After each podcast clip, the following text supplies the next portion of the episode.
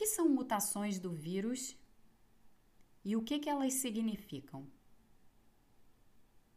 Essa pergunta é muito importante para que nós consigamos entender as notícias que saem sobre o SARS-CoV-2, o vírus causador da Covid, e para que nós saibamos interpretar o que, que essas notícias de fato estão nos dizendo a respeito do vírus. Recentemente, muito recentemente, nós soubemos que no Reino Unido foi detectada uma nova variante do vírus SARS-CoV-2. E que essa nova variante talvez provoque uma maior transmissibilidade do vírus. Nesse episódio, eu vou explicar como que isso acontece, ou pelo menos dar a vocês uma ideia de como entender essa notícia. Começando pelas mutações, é importante que todo mundo entenda que o processo de replicação viral é naturalmente um processo de mutação viral. Quando o vírus se replica nas nossas células, ao contrário do que se imagina, ele não faz cópias exatas de si. Ele não fabrica cópias exatas de si.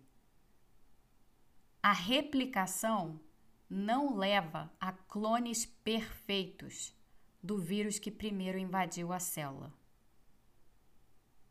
Portanto, é no processo de replicação viral que as mutações ocorrem. E elas são muitas. Tantas que a gente não é capaz de numerá-las com exatidão. Mas o que importa saber sobre elas é o seguinte: tem várias dessas mutações que não, não trazem vantagens para o vírus, podem até trazer desvantagens. Tem várias dessas mutações que são neutras, inócuas, não fazem nenhuma diferença para o vírus. E tem algumas dessas mutações que podem trazer vantagens para o vírus, tornar o vírus mais adaptável a nós. Vamos lembrar de como o SARS-CoV-2 chegou até nós. Ele é um vírus zoonótico. Ele pulou espécies de um hospedeiro inicial, passando por outras, até chegar em nós. Nós somos os novos hospedeiros do SARS-CoV-2. Nós estamos nos adaptando a ele e ele está se adaptando a nós. Nesse processo de adaptação, mutações que favorecem o vírus ocorrem. Que mutações são essas? O vírus tem na sua superfície uma proteína chamada proteína spike ou espícula. É a coroa do vírus. Corona vírus. Corona de coroa. Essa proteína, que daqui para frente eu vou chamar de proteína S, ela é uma espécie de chave. Ela é uma chave que entra numa fechadura. Que fechadura? O receptor das nossas células, conhecido pelo nome ACE2. Essa é a fechadura. Quando a chave, a proteína S, se encaixa na fechadura, o receptor ACE2 das nossas células, o vírus abre uma porta e entra na célula para se replicar. É assim que a infecção viral se inicia. E é assim que as mutações também vão ocorrer, porque no processo de replicação viral, as mutações são intrínsecas. Agora vamos à questão do Reino Unido e o que aconteceu. Os cientistas lá identificaram uma mutação na proteína S. A proteína S, o formato dela é uma espécie de garfo, vamos imaginar assim. A ponta desse garfo é exatamente aquela parte da chave que se encaixa na fechadura para abrir a porta da célula. O nome técnico dessa parte da proteína em inglês é Receptor Binding Domain, ou a sigla RBD. A mutação identificada ocor ocorreu precisamente nesse RBD, nessa ponta da chave, essa ponta tão fundamental que se encaixa na fechadura. Que mutação é essa? Eu vou lembrar vocês, porque disso eu já falei em outros episódios do podcast,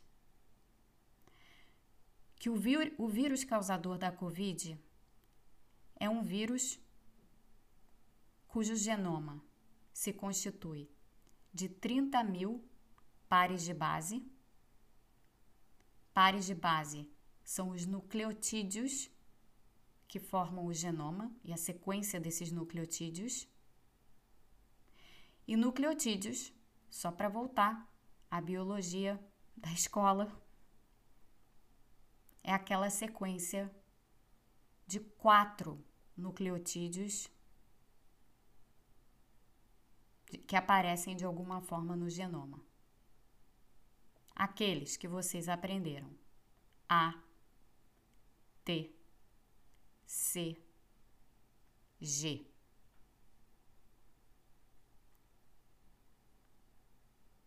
Um aminoácido é codificado por três nucleotídeos, por uma sequência de três nucleotídeos. Pois bem, a mutação do, identificada no Reino Unido foi a troca de um nucleotídeo numa sequência de três no gene que codifica a proteína S por outro nucleotídeo nesse mesmo gene que codifica a proteína S. Muitas vezes, quando há uma troca de um nucleotídeo por outro, há uma troca de um aminoácido por outro. Um aminoácido que antes era, por exemplo, CAG e passa a ser CTG ou algo assim, estou só dando um exemplo, pode ser outro aminoácido. Se você trocou, digamos, um, um, um nucleotídeo A por um nucleotídeo T. O que importa aqui é ter em mente o seguinte: que quando o aminoácido muda por conta da alteração no nucleotídeo, o formato da proteína vai ser afetado. A conformação dessa proteína vai ser afetada. Então, deixa eu traduzir tudo isso de forma mais simples. Quando ocorre a mutação em um nucleotídeo, isso afeta o formato da chave da proteína S, se essa mutação aconteceu no gene da proteína S. Portanto, a chave que a gente tinha antes, que talvez não se encaixasse tão bem na fechadura, agora vai ter outro formato que talvez a leve a se encaixar de forma melhor ou de maior afinidade, com maior afinidade na fechadura. Essa chave que se encaixa melhor na fechadura abre a fechadura com mais facilidade. Portanto, essa é uma mutação que potencialmente, nós ainda não sabemos ao certo, mas potencialmente torna mais fácil para o vírus SARS-CoV-2, causador da Covid, torna mais fácil para o vírus entrar nas, nas nossas células, se replicar, nos infectar e transmitir a doença para outras pessoas. Isso foi o que aconteceu. O que, que nós não sabemos ainda ao certo? Primeiro, nós não temos certeza, porque faltam os estudos científicos para que a gente a tenha, que essa chave, com essa mutação, é de fato melhor do que a chave pré-existente. Esse é o número um. A segunda coisa que nós não sabemos é se isso tem alguma significância para outras características do vírus e da doença. Não há nada até agora que indique que essa mutação torna o vírus mais letal. Repito, não há nada que indique que essa mutação tenha tornado o vírus mais letal. Tampouco existe qualquer evidência ou mesmo dúvida sobre se esse, se esse vírus com essa mutação que apareceu no Reino Unido vai ter capacidade de evadir as vacinas. Dito de outro modo, não há nenhuma evidência que a eficácia das vacinas, sobretudo as vacinas genéticas já aprovadas, vá ser afetada por essa mutação específica. Portanto, tudo o que se sabe potencialmente até agora é que a chave pode ter ficado melhor. O vírus agora pode ter uma chave, a proteína S, que tem um encaixe melhor para a fechadura das nossas células. E só. Isso já ocorreu, não é a primeira vez. O vírus que agora circula no mundo é um vírus que tem uma chave melhor do que o vírus original de Wuhan, na China. Isso já havia sido identificado. E à medida em que mais e mais pessoas venham a se infectar com o SARS-CoV-2, esse vírus vai passar por um processo de adaptação a nós, como eu dizia anteriormente.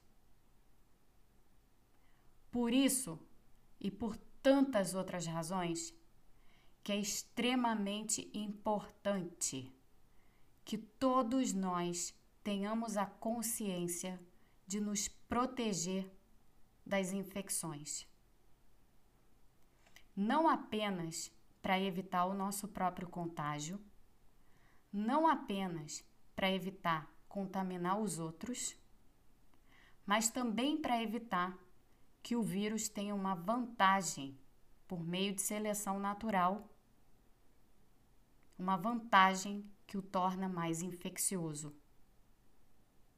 E mais capaz, portanto, de nos infectar e de se transmitir. Por todas essas razões, por todas, as autoridades de vários países têm alertado para que as pessoas não se aglomerem em festas de fim de ano em locais fechados. Nós já temos vacinas que funcionam. É só um ano que a gente vai ter que pular a aglomeração de Natal ou a aglomeração de fim de ano, a aglomeração do Réveillon. É só esse o sacrifício que está sendo pedido às pessoas. Portanto, eu espero que esse episódio tenha servido para que alguns entendam não só a importância ou a potencial importância dessa mutação identificada no Reino Unido, mas de como ela se casa com a necessidade das pessoas se preservarem. Porque quanto mais pessoas infectadas, mais mutações. Quanto mais mutações, mais vantagens em potencial nós estamos oferecendo ao vírus. Se alguma coisa, que pelo menos nós tenhamos essa consciência.